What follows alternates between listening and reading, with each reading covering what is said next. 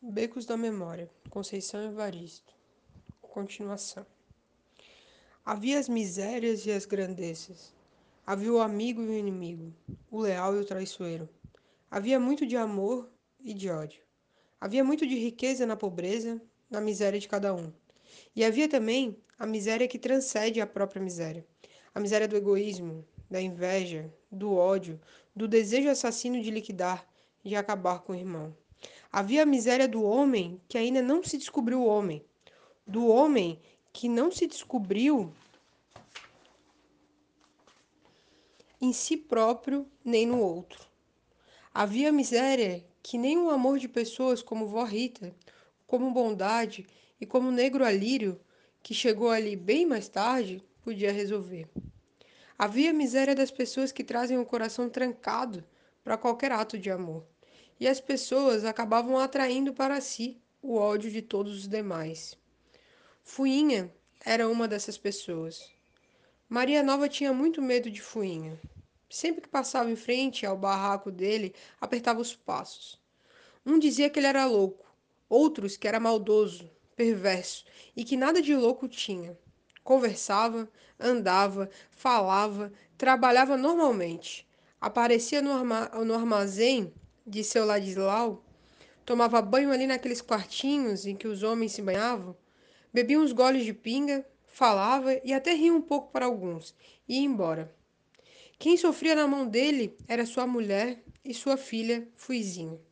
Vivia espancando as duas, espancava por tudo e por nada.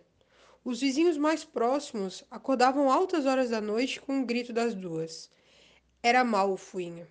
Dizia que ele tirava a roupa das duas e batia até sangrar. Se elas choravam, baixinho, batia até que elas gritassem e depois batia até que elas calassem. A fuizinha crescia temerosa, arredia. Uma vez, Maria Nova parou perto da cerca de arame farpado que havia em volta do barracão e Fuizinha ameaçou soltar algumas palavras, quase confidências de tão baixa que era. Maria Nova escutou a, vo a voz do Fuinha e fugiu. Escutou depois de um baque surdo no chão e os gritos da menina. Fuizinha crescia entre o choro e a pancadaria. Tinha o rosto todo marcado, e sua mãe era passiva e temorosa. Eles não recebiam nem, nem faziam visitas. Bondade sempre passava por lá. Demorava um pouco, mas lhe permitiriam ficar para dormir. Ele nunca esquecia das duas. Sempre ia lá num dia ou após o dia em que misteriosamente sumia da favela e retornava com dinheiro, alimento e bala para as crianças. Bondade era o único que as visitava.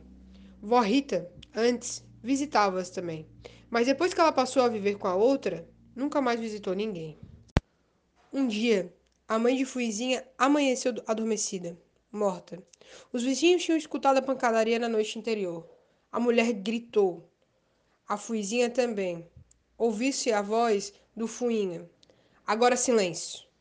A mulher silenciou de vez. Fuizinha ainda muito haveria de gritar. Ia crescendo apesar das dores, ia vivendo da violência que sofreria do pai carrasco. Ele era dono de tudo. Era dono da mulher e da vida. Dispôs da vida da mulher até a morte. Agora, dispunha da vida da filha. Só que a filha, ele queria bem viva, bem ardente. Era o dono, o macho. Mulher é para isto mesmo. Mulher é para tudo. Mulher é para a gente bater, mulher é para a gente apanhar, mulher é para gozar. Assim ele pensava ele. O Fuinha era tarado, usava a própria filha. Maria Nova tinha pavor dele. Houve quem tentasse falar com ele. E Fuinha, cinicamente, respondeu que a filha era dele e que ele fazia com, com ela o que bem quisesse.